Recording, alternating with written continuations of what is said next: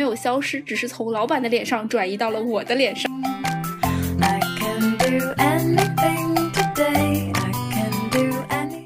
啊，原来你不上班之前做了准备。我我就是忽然不上班，忽然 HR 找我，我就发现自己不用上班了。就觉得就工作是借假修真，就你现在在做的这些事情，其实你离职以后也带不走，很大概率上这个成果你可能就跟他拜拜了。但你在这其中锻炼到的能力，你是可以带走的。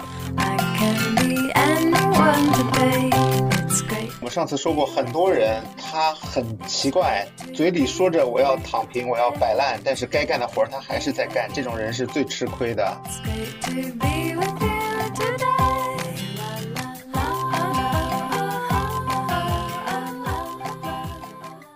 大家好，欢迎收听提前退休。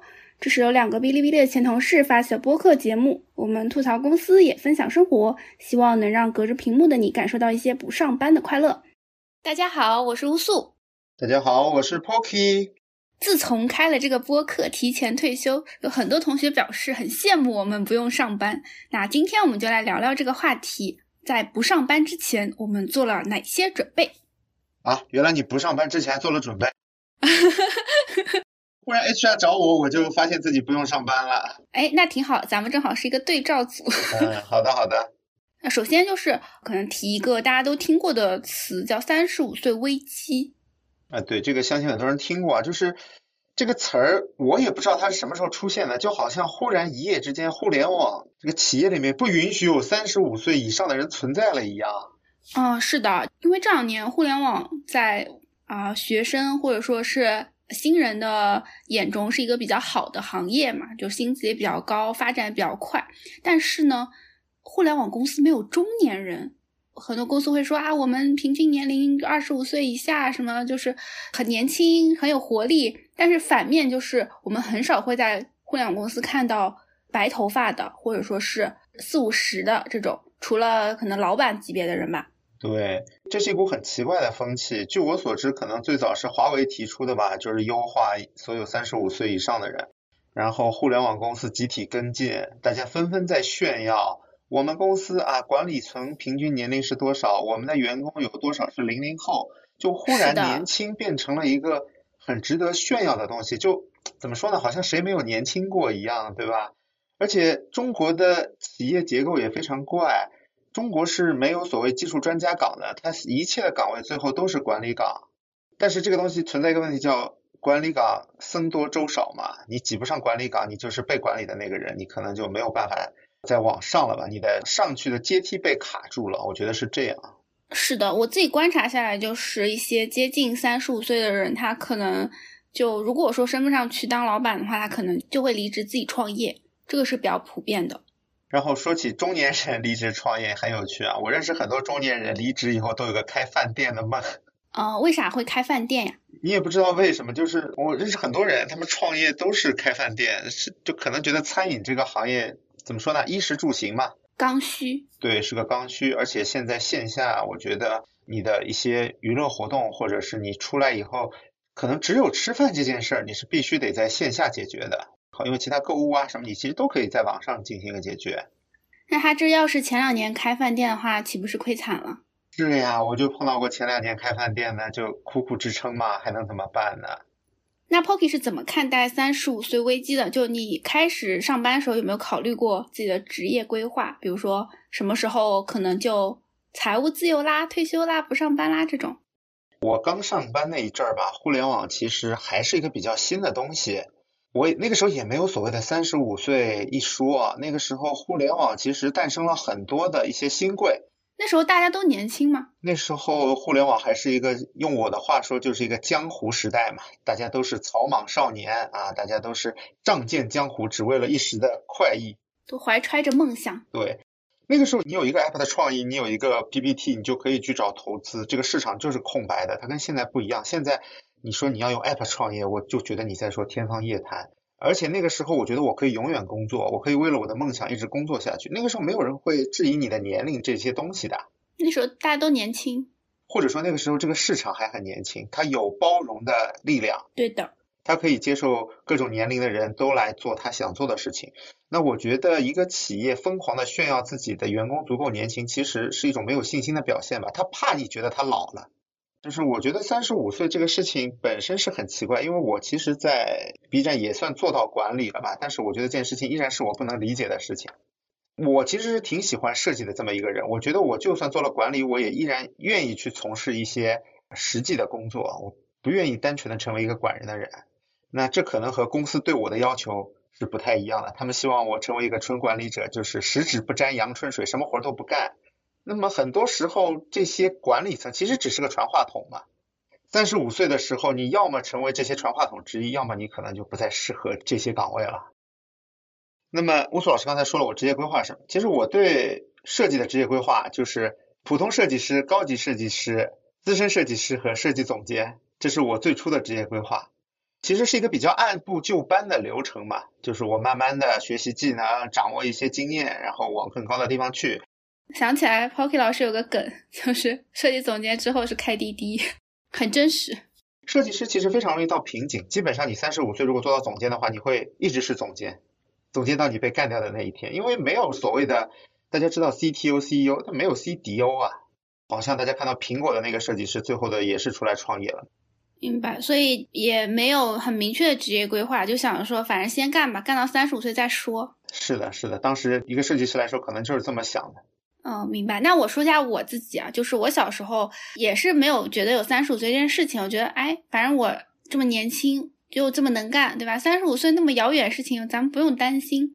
因为我读研究生在工作嘛，其实已经算是一个二十五六的人。那个时候我会觉得三十五岁啊太遥远了。我三十岁我就想退休，我攒够钱我就不上班了。就我已经很早就有这样的一个念头了，我就想我就上这五年班，很超前啊。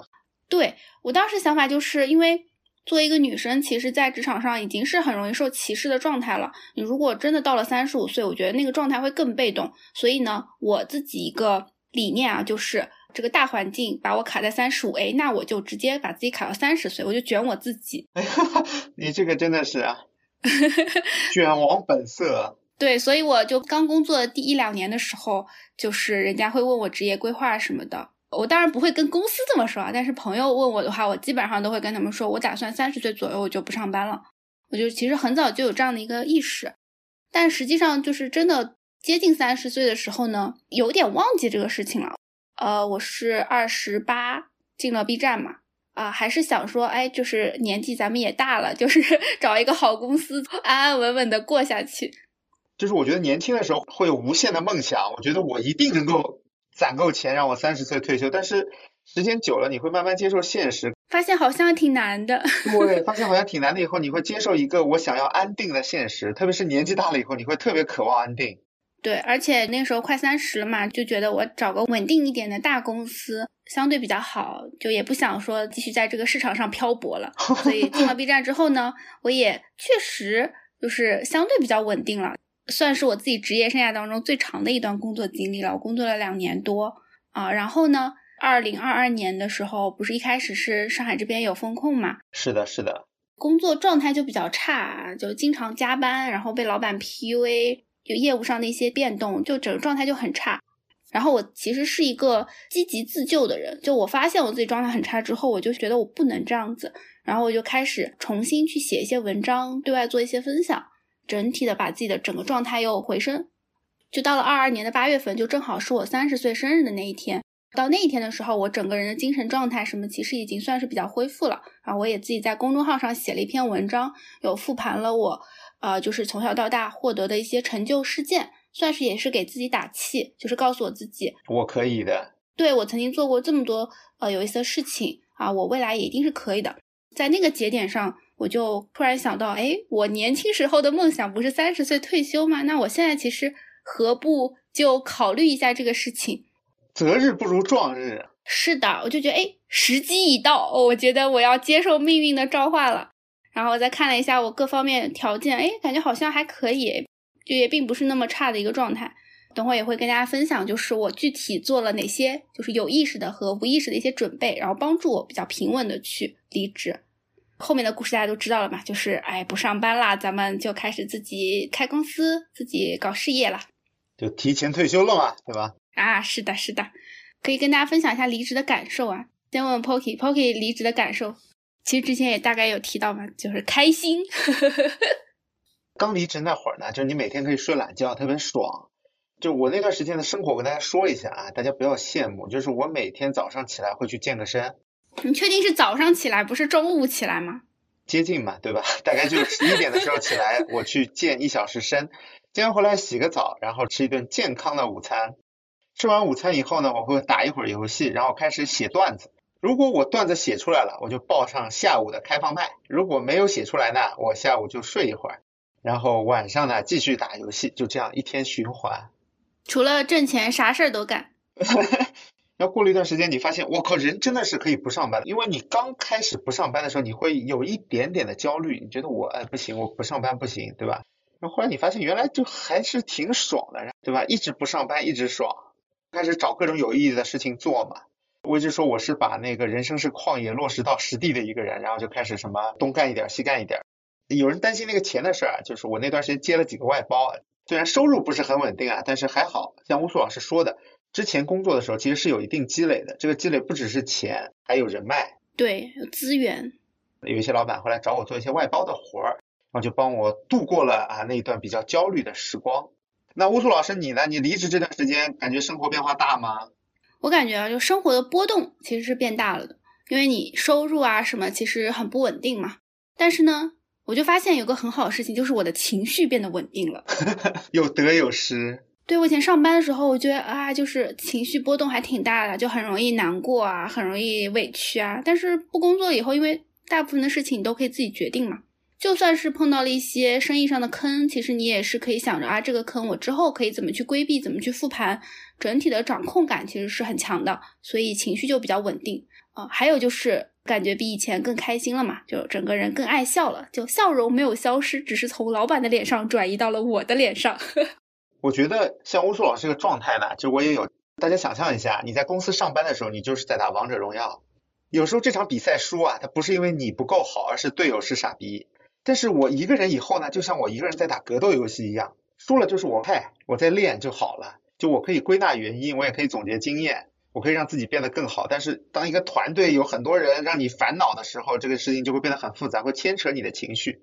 是的，对，虽然我们过得这么开心啊，但是呃，我还是必须要强调，就是我们其实并不建议大家盲目的离职，也不建议大家裸辞。有两个重要的原因，第一个的话就是像我刚刚提到的，收入还是蛮重要的。就像 Pocky 他对吧，不差钱，那他也可能会因为收入焦虑。如果说你自己没有什么存款啊，不要盲目的去离职。然后另外一个，我觉得是更重要的，就是你哪怕不差钱，你也不能天天就躺着吧，还还是需要一些意义感。你得自己有自己喜欢做的事情，知道自己喜欢什么。像 Pocky 的话，就是当时离职也是下定决心要好好讲脱口秀。虽然每天打游戏，但是也是在写稿子、讲开放麦的这样的个生活日常上啊，就有一个奔头。然后我自己的话也是，因为我自己知道啊，我喜欢写东西，喜欢教学啊，喜欢搞新媒体，那这些也是我不上班以后每天会在做的事情，所以这个是不建议大家盲目裸辞的两个原因。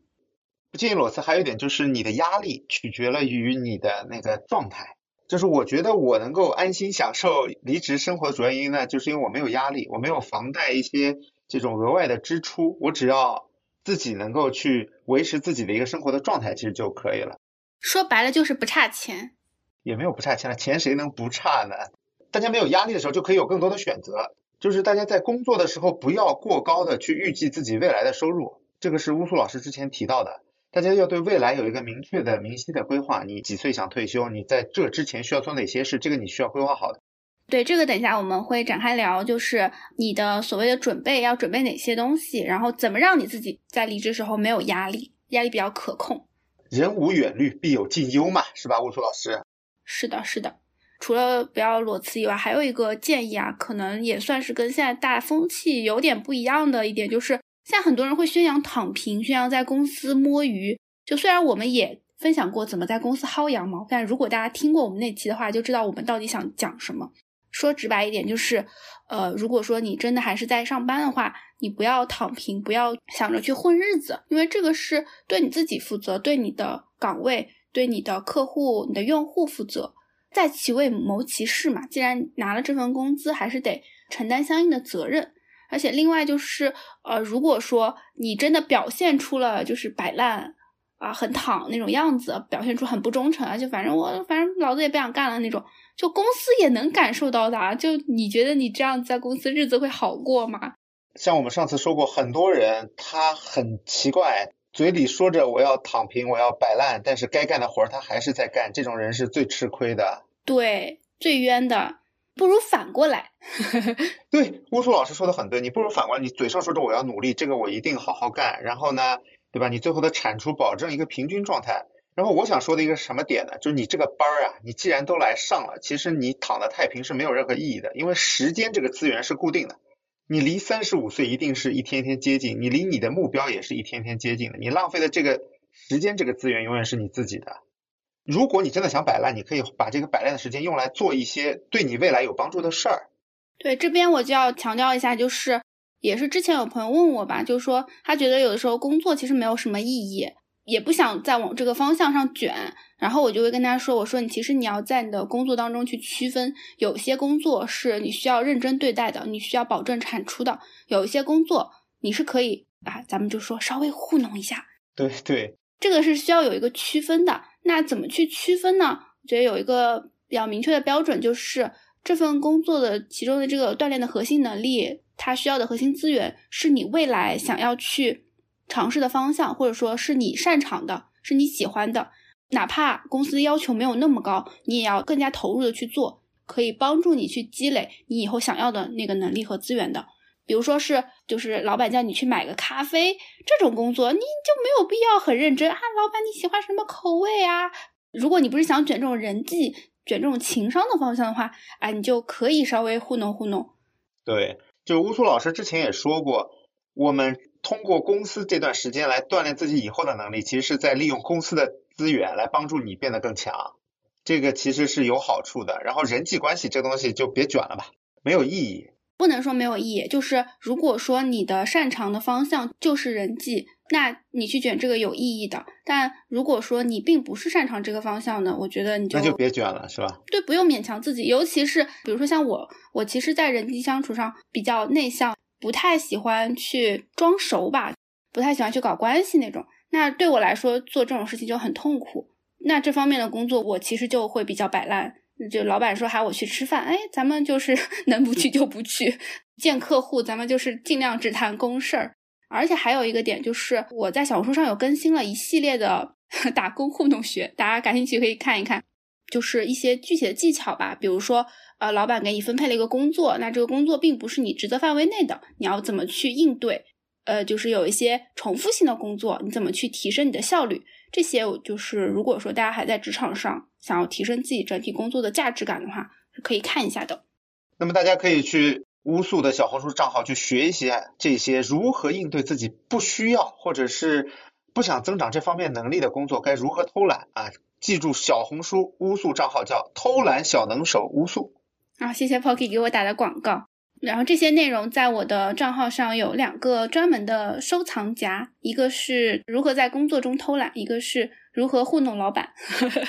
不是，我听到这个账号名字叫偷懒小能手乌素，我以为这两个文件夹一个叫偷懒，一个叫小能手啊，一个是真正想干，一个是偷懒的。就我自己的理念啊，就是偷懒并不是摆烂，而是让工作更高效。一直说嘛，就是偷懒才是人类底层的欲望。人类发明了这些方便的工具，发明了电脑，不就是让人类偷懒的吗？对吧？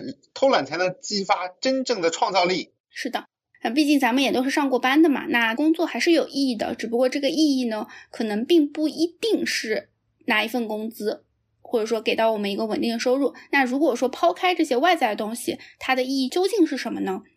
我觉得工作啊，其实就像是一个锻炼吧。帮助你离开公司以后可以去做一些什么事情的提前准备。嗯，我一直觉得就工作是借假修真，就你现在在做的这些事情，其实你离职以后也带不走，很大概率上这个成果你可能就跟他拜拜了。但你在这其中锻炼到的能力，你是可以带走的，是属于你的。是的，所以这个就是我觉得工作的一个意义。如果说你之后想要去做自己的个人 IP。接一些客户，或者说接一些项目，那你在公司过程当中产出的可能是一些案例，可能是一些人脉资源，这个也是可以带得走的，这也是有意义的。所以也就是说，为什么不要摆烂嘛？因为你摆烂，你不出成绩呀。这就是为什么很多好的运营、好的销售，他可以很容易的找到另一份工作，因为他带着资源嘛。是，而且你在公司做的好的话，你很容易被挖走。对，就大家都知道，哎，这个人不错。我自己就是属于上班从来没有靠正经的求职，我基本上所有的老板都是认识的。被挖来挖去吗？是的。这如果我们哪期聊求职的话，可能会展开的跟大家讲一讲。然后我们回到关于工作这件事情上啊，就是工作啊，其实没有完美的工作。哎，咱们工作了这么几年，哎，我也看透了，就是想找一个好公司、完美的公司不存在的。哎，总是这儿有点不满意，那儿有点不满意。你要不就是钱给的少，要么就是呃老板比较刁钻，要不就是事儿特别杂啊，要么就是心特别累啊。总之就是没有特别完美的工作。这个我说一下吧，就是我觉得从更高的维度来说，每家公司都挺傻的。但是呢，个人我们肯定是不能这样的，因为如果这样的话，我们也不用找工作了。所以这里就要提到我一直提到的一个叫上班三原则，或者说是上班三要素，叫环境、老板、钱。环境的话是指你的工作环境、同事环境是一个很复杂的因素，你在这里待的舒不舒服，感觉怎么样，这是被称为环境。老板呢，就是你的老板怎么样，公司的前景怎么样，这个老板喜不喜欢你，能不能带你去一个更高更广阔的地方。第三个呢，就是钱。这三个点，我觉得只要满足任何两个，这个工作就能干。这是我对这个工作的一个定义啊。是的，就大家如果说未来有一些工作的选择，或者说一些职业机会的话，其实也可以这样去看。呃，我们去比较嘛，就是不同公司它在某一些维度上面分别有哪些优势，或者说哪些劣势，然后去看你自己。你接受程度比较高的是哪些？比如说职业早期，你可能会更想去做一些探索。那对于薪资方面的要求可能没有那么高，但是你希望你做的这份工作是未来有成长空间的。那你到职业的后期，可能你已经开始要卷收入了，那你可能就更看重工资，在就是自己能干的事情里面选这个能拿钱拿的最多的，这个拿到手里的才是最香的。这可能是不同阶段不同的人啊会有不同的侧重。根据你的成长的这条路线来看吧，你每个阶段选择的有所不同。就反正就是放弃你要找一份绝对完美工作的执念啊，你反而可能更容易在工作当中找到满足感和幸福感。当成历练嘛。哎，是我一直觉得我在上班，我就是在渡劫。反正以后咱们不上班。对对。咱们立的这些劫，以后都是宝贵的经验财富。那我们可以具体说一下，就是啊，如果我们现在进到一家公司，我们具体可以学什么啊，带走什么，这为我们这个以后单干啊，可以保存什么，积累什么。这个有多次创业史的 Pocky 老师就有话语权了，是吧？来展开说说。首先，如果你进的是一家初创阶段的小公司呢，那你可能可以学到一些基础技能和整个链路的一个闭环的能力，全局的视角。对全局的视角，一个更高的维度嘛。因为小公司人少，拿设计来说嘛，可能从最初的设计方案一直到最后落地的所有东西都是你负责的。你要去学很多的技能，然后去看数据、看效果，这些事情可能都是要你来做的。对，这个对能力的提升特别大。是的，是的，我一直说我创业那几年真的是一年当成两年来用，所以成长的也是特别快的一个时间段。啊，你才当两年吗？我感觉我当五年用。嗯，那行吧，你卷得更凶一点，好吧？这个也要比一比，赛一赛。这边真的不是开玩笑。为什么我觉得我能卷得更凶一点？就是是因为我从来不做我这个岗位的事情。就如果说我在一家创业公司，是这个公司里所有的人的所有的岗位，我都知道他们在做什么。因为可能跟我的岗位性质有关系。我的岗位是课程开发，然后我是需要深入到每个人的工作环节当中去为他们赋能的。对用户来说，我是承担了一个帮他们传递一些知识，呃，传授一些技能的作用。对于公司来说，其实我也算有一个内部培训的这样的一个工作模块在吧？就是我需要去赋能我的同事们，在公司里面，就是呃很多新人的小伙伴进来，他们也会跟我分享他们的工作的难点，包括设计师。我们一开始，我们办公室里面有一个设计师弟弟，他就是刚毕业第一年，其实很多东西都不懂。那其实。基本上我们每天都会交流，会跟他讲，就是我们需要的是什么样的设计。他一开始都会有一种要好看的执念，然后我就会跟他说我们要点击，就是运营的视角上我们要的是什么。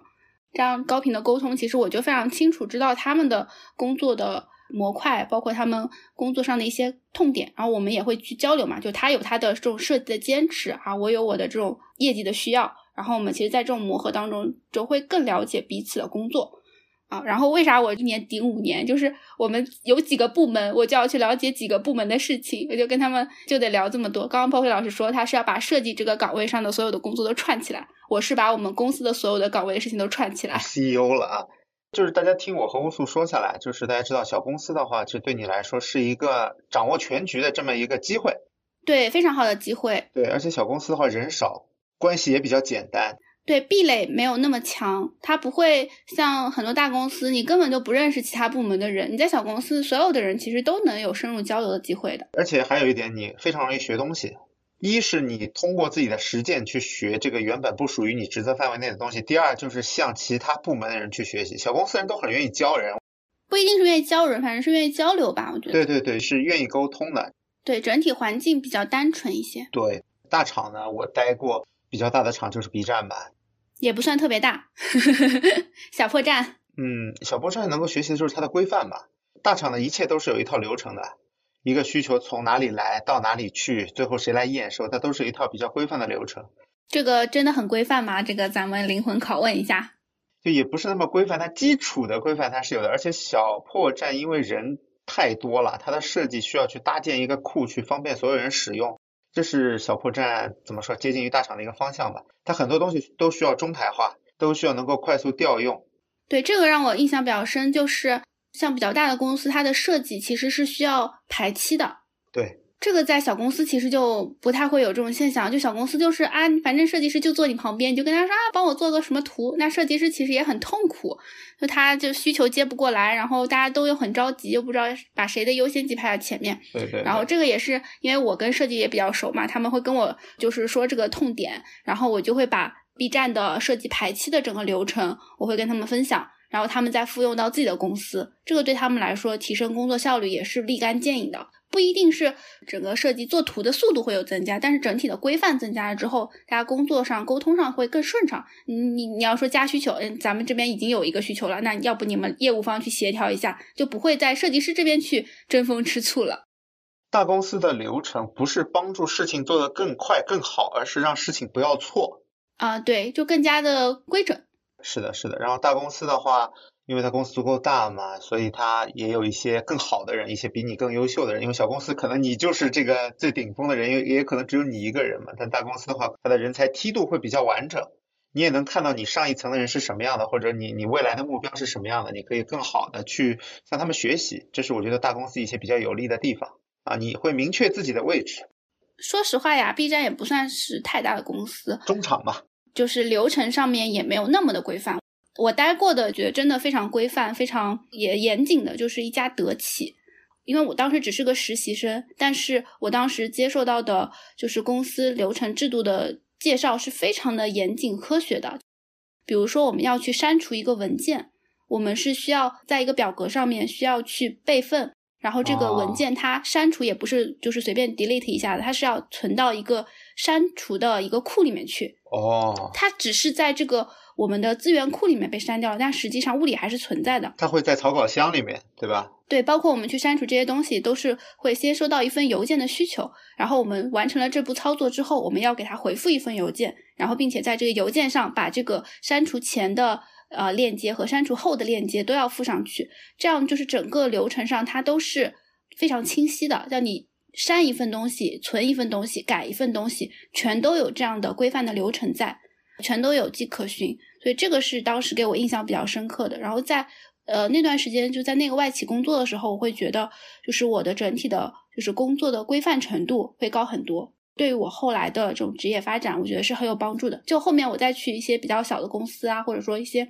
没有那么规范的公司的时候，我是能把这种比较好的工作习惯带去的。啊，我现在知道乌苏老师 SOP 狂魔的这个是怎么来的了。原来源头在这儿，这倒也不是说这个时候才开始。我觉得我的 SOP 是刻在 DNA 里的。我是因为喜欢标准化和流程化，我才会适应这样的工作。我觉得是这样的一个逻辑关系。就是乌苏老师真的是 SOP 之神，这一切都有标准和规范。哎呀，夸张了，夸张了。这么说来，你小破站的确是主打一个出其不意啊，就有库，但是库很乱；有流程，但是大家都不按照流程。相对来说，其实没有那么规范。但如果说有机会的话，大家也可以去感受一下这种比较严谨的公司的风格，然后塑造一些好的习惯吧。然后如果没有的话也没有关系，就是我们自己可以去这么去要求自己。就刚刚我们说到的，其实可以学到一些流程啊规范。然后另外，我觉得是可以学到一些比较优秀的人和他们的做事方法。因为就算是小公司，其实也是有比较优秀的人在的。你同事你觉得都很笨，那至少你老板还是。有点东西的，不然他也不敢创业，不敢招人嘛，对吧？在公司里面，就是人也是一个非常好的学习的素材。而且，就算就是你这个同事你看不太顺眼，那他一定有一些过人之处，你就带着这样的视角去看他的工作。就每个人身上都有可以值得学习的地方嘛，对吧？对的。然后包括去看他们怎么去解决问题，怎么去与人沟通。我觉得带着这样的视角去看你。可能也不会在乎说，哎，这个人我是不是喜欢？只要这个学到的东西对我们有用。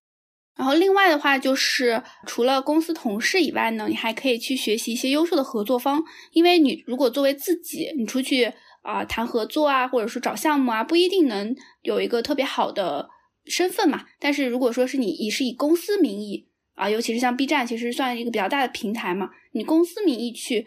啊，合作其实你是能合作到一些你自己身份接触不到的人和资源。那这些比较优秀的合作方，他们可能也会给你带来一些新的启发，可以学到的东西啊，包括看优秀的方案。因为我之前在 B 站的时候，我们会要去录课程嘛，然后我们供应商其实会提供他们就是拍视频的一些方案和制作的一些方案嘛。啊，我当时觉得学到了很多，毕竟都是公司花钱嘛，就是我感觉我就是借公司资源学到了一些。中厂大厂有个好处，就是是一个比较好的背书嘛，像乌苏老师说的，而且这些大厂它和外部合作方，比如说我设计这边，我之前做用研，B 站会花钱去买一些用研机构的调研报告，这些东西你作为一个个人，其实你是很难接触到的，但是公司给了你这个条件，你就可以去掌握一些行业信息，行业信息很难得的东西，因为这东西还挺贵的。是的。还和那个交大去合作了一些这个用研的项目，这些都是只有以大公司为基础才能够接触到的。所以大家可以在有这样环境的时候啊，多帮自己去增加一些背书和条件。对，这就回到我们刚刚说的，不要摆烂嘛。因为你如果真的摆烂的话，你就会这些东西跟我没有关系。但如果说你是考虑，哎，这些东西怎么能为我所用？是的，是的。哎，说不定以后就能用上。这个咱们不能多说啊，但是大家懂的都懂的。就是我作为设计师呢，在 B 站，我把所有设计师能参加的会都参加了一遍。就那个时候，B 站的设计师可能是比较羞于表达嘛，大家都不愿意去。然后每次问谁要去的时候，我就说我去吧。像那个爱叉 DC 啊，像 HiPM 啊，以及一些咨询公司的分享都是我去的，所以我也有很多的那种海报的样式。对我来个人来说，以后这些在我自己出来单干的怎么样的时候，就是我的一个背书。嗯，提升自己的影响力。对对对。挺好的，确实就是这个世界啊，积极主动的人是更容易得到机会的。内秀的人，你你要等着别人来发掘你的优点，很难，真的很难。酒香也怕巷子深啊。是的呀，这个世界上就是谁声音越大，谁越容易被听见。那下面一个想聊的话题就是如何判断自己要不要离职。然后如果说无痛离职的话，其实有一个标志点。那乌苏老师这个。无痛离职的标志点又是什么呢？哎，这个呢就涉及到一本书，是李诞写的《脱口秀工作手册》。我觉得它里面有一段，我觉得对我很有启发啊。就是他说，公司会产生的原因呢，就是人们自己与市场直接交易的成本太高了。你可能又要去跟人家签合同啊，又要去转账，就是有财务方面的一些往来啊，然后又要去做业务，可能一个人很难直接去跟市场直接交易。这就是为什么公司会产生，就是如果说你在公司内交易的成本已经比你就是抛开公司直接去跟市场交易还要费劲的时候，你就可以离开这家公司了。啥意思呢？就是说，大厂内部可能会有一些繁文缛节，可能会有一些层层汇报，这种沟通成本很高。可能对于像 Poppy 这样的设计师来说，他在公司内部去交易更麻烦，他直接去跟他的客户去接一些私活儿，那这个时候对他来说，其实就是可以无痛离职。这个大公司病啊，很多公司都有，就经常有些公司他会说，跟内部人沟通，这是比外部还要累。那我觉得这可能就是乌苏老师刚才说的这个情况了。是的，当你也有这个感觉的时候，是个信号。对，对你对外交易可能反而会更轻松，你就直接可以去面向市场了。因为花的成本是一样的嘛，甚至更低。是的。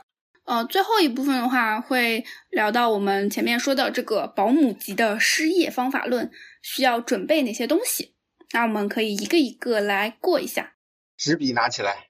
对，第一个的话就是需要有一个谋生的技能。这个技能呢，就比如说像 Pocky 是设计师，比如说像我会做课程，或者说我也会写一些稿子，这些都是呃可以比较低成本的去市场上去交换的。啊，这个就是只要我们劳动，我们就有产出；我们有产出，我们就会有收益。这就属于我说的谋生技能，就肯定有口饭吃。而且感觉我们两个所从事的岗位是比较容易去独立完成这部分自己的工作的，而且也比较容易在市场上去交换到资源。嗯，就如果说是产品经理，可能在你的视角里面是没有那么容易交换的，对吧？对的，对的。我觉得有些岗位他就很难去完成这样一个在市场上。但是你觉得不容易，但是我身边其实是有很多产品经理，他们就是独立出来创业，独立去做 app，他们就在过往的工作中积累了自己的开发团队，或者说是自己可能也掌握了一些运营的技能，其实就可以非常低成本的跟市场去交换了，或者说去做一个产品了。所以我觉得不用用岗位来限制自己啊，觉得嗯我这个岗位好像只能在公司里上班，其实不是的，而且岗位也可以延展开，是吧？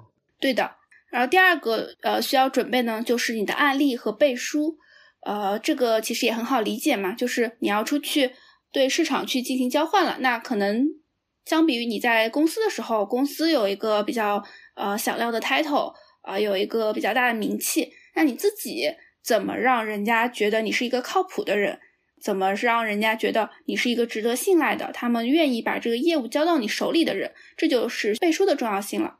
这个我感觉就是在公司内部的话，其实有一套直接体系去衡量你这个人的能力水平和是否胜任这个工作。但是在市场上的话，其实是没有这样一个东西来考量你的，你只能去说我是前某某公司的什么什么级别，这个其实也算是一个背书。同样的，你可能需要一些更多的这样的一个东西来证明你的价值，因为这样的人很多，而且你在公司里的背书，别人是很难查到是否是真的的。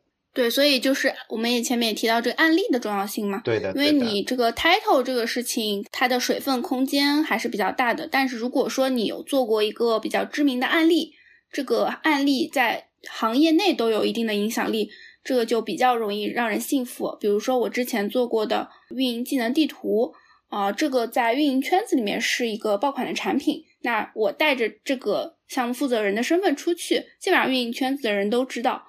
所以这个就是对我来说是一个很大的案例的背书吧。然后第三个点呢，就是你要积累自己的用户。这是咱们说到影响力这件事情啊。如果说你是一个 to C 的项目，必不可少的是要去积累你自己的粉丝，积累自己的订阅用户的。那这个时候，如果说你在离职之前就已经有了一定的储备，已经有了自己一定的 C 端影响力。啊，想要自己再去做项目的时候，就会有一个比较好的基础。相对应的第四点其实也是一样的，就是如果说你是要去做 to B 的项目，那你原本已经积累了客户，就是也是对于你自己去发展有一个比较好的储备。都是消费你技能的人，可以这么理解。然后第五点的话，就是还是要保持学习啊，因为现在这个时代其实很难一招鲜了。就像是我自己可能一开始去跟市场交换的技能是 PPT，那可能再往后我会发现 PPT 的天花板可能是肉眼可见的，然后我会去练习我的一些新媒体的技能，然后包括写稿、写课程的技能，所以其实是不断的在这个行业里面去学习一些新的东西。再包括我们现在其实又在开始学做播客，其实这也对我们来说是一个新的技能、新的形式。所以在这个时代下。保持学习，并且有一套比较好的学习的方法论，我觉得是非常重要的。就是因为市场一直在变嘛，市场上稀缺的东西也一直在变。之前的稀缺品可能随着科技发展，它渐渐不稀缺了，所以我们得去找到一些新的可以用来交换的东西。是的，这个时代如果说还想着一招鲜，一招鲜，非常危险。可能明天啊出来个新的 AI，这个行业就整体消失了。然后第六点的话，就是要攒钱啊，这个钱呢，就是你的底气。就算你没有工作，但是你手里有一笔存款，能够支撑你五到十年甚至二十年的花费，那其实你就不太会为当下的情况而感到焦虑了。口袋有粮，心中不慌。是的，还有一句话叫什么？小富由俭，大富由天，还是得存一点。嗯，然后第七点的话就是啊，你要非常明确自己的 do's and don'ts。这个啥意思呢？就是你要知道你自己喜欢做的是什么，不喜欢做的是什么，这两者的界限要非常的清晰。这个其实是帮助你去节省你的选择成本，帮助你去节省时间精力的。就节约时间嘛，因为我们每个人的时间其实是最宝贵的资源嘛。我们分清重要的和不重要的以后，可以更快的去进入这么一个离职以后的状态。离职之前你的时间八小时，你怎么混，公司都会给你钱。但是你离职以后啊。你的每一分钟都是你自己的钱，对，而且巴菲特其实有说过一个理论吧，就是他说，呃，你要非常知道你自己最想做的二十件事情是什么，然后从中挑出三件，然后剩下的那几件你一个都不要去碰啊。它其实这个理念就是跟你这个是一样的，我感觉。具体这个数值我有一点点忘记了，但是他这个理念当时给到我非常大的震撼，就是我以为的是你要。去优先做哪些，然后不优先做做哪些，但他的这个原则划分的非常的狠啊，就是那些不优先的事情，你就干脆不要去碰。这个我觉得对他来说，其实就是去节省他的时间精力，把所有的关注的点都放在最重要的那几件事情上面。哦，我觉得巴菲特这样的人都只能做三件事儿，我觉得那咱们普通人其实能够在短时间内去完成的很好的事情可能更少。所以我们的精力应该更集中。另外，我就是比如说那个 do 三动词里面那个动词，就是我们不要做的那些事情，其实很大程度上就代表了我们的底线在哪里。底线这个事情呢，就是能让你晚上睡得更香的。不要去做底线以外的事情，是为了让你自己能够睡得着。不然的话，你每天良心难安啊，这个也非常影响你的状态和效率嘛。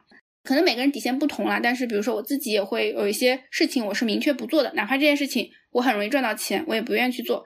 我觉得这个是构成了我是什么人的很重要的因素吧。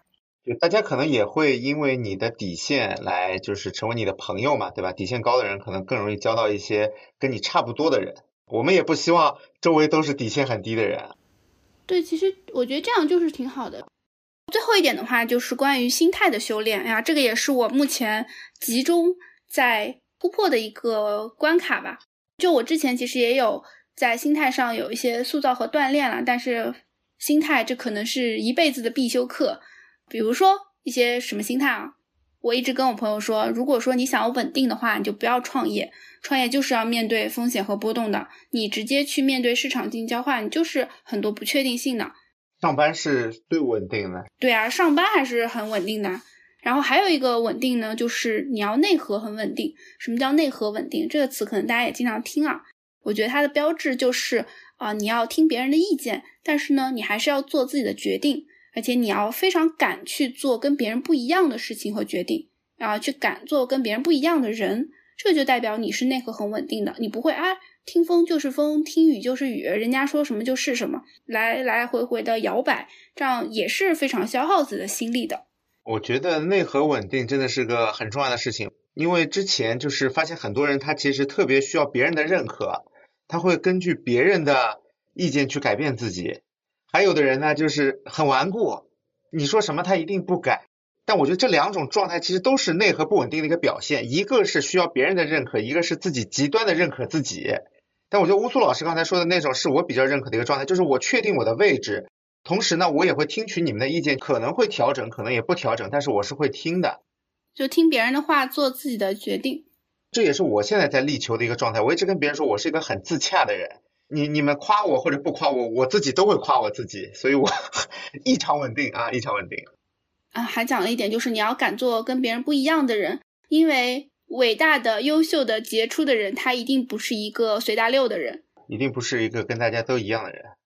对啊，他要是就是大家说啥是啥，人云亦云的话，他其实很难做出呃很杰出的决定。所以我觉得大家要有一点敢跟别人不一样的意识，就不要觉得，哎，大家都这么想，我这么想，我是不是不对？我是不是不正常？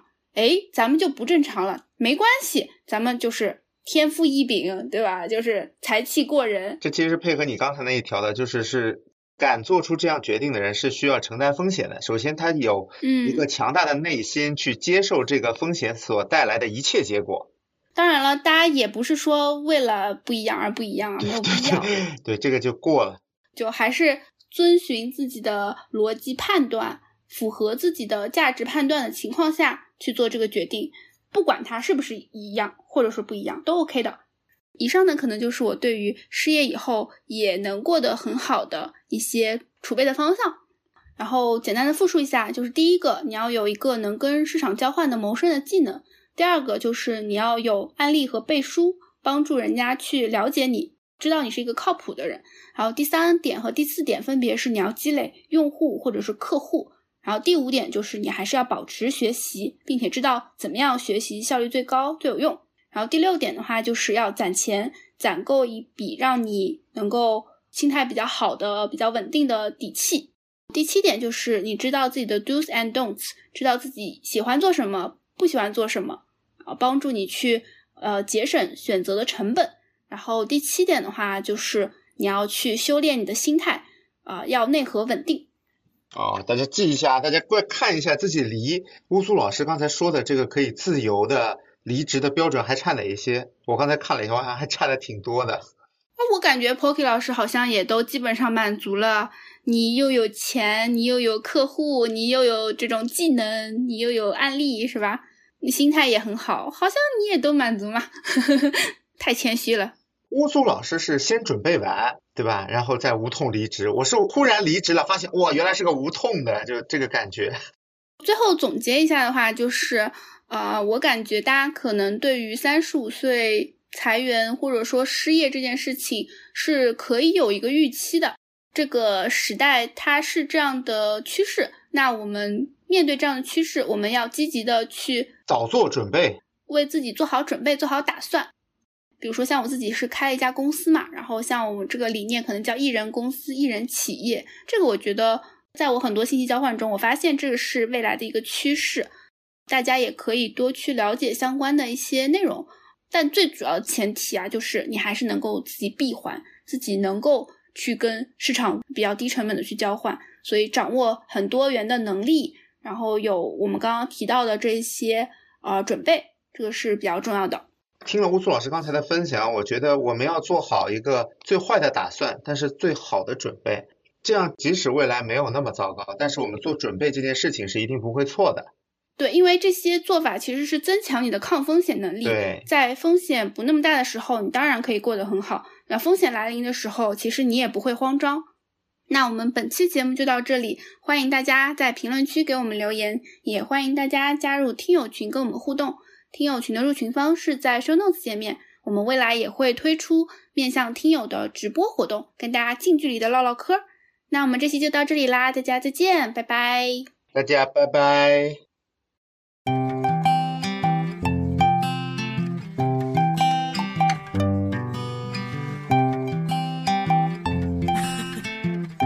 感谢收听到这里，如果你来自小宇宙，欢迎在评论区和我们留言互动。如果你正在苹果 Podcast、网易云音乐或其他平台，欢迎在 Show Notes 界面找到听友群的入群方式。群里有欢乐吐槽，有选题投票，还有提前退休定制的周边好物，欢迎你的加入。Go anywhere today, I can go anywhere. I can go anywhere today.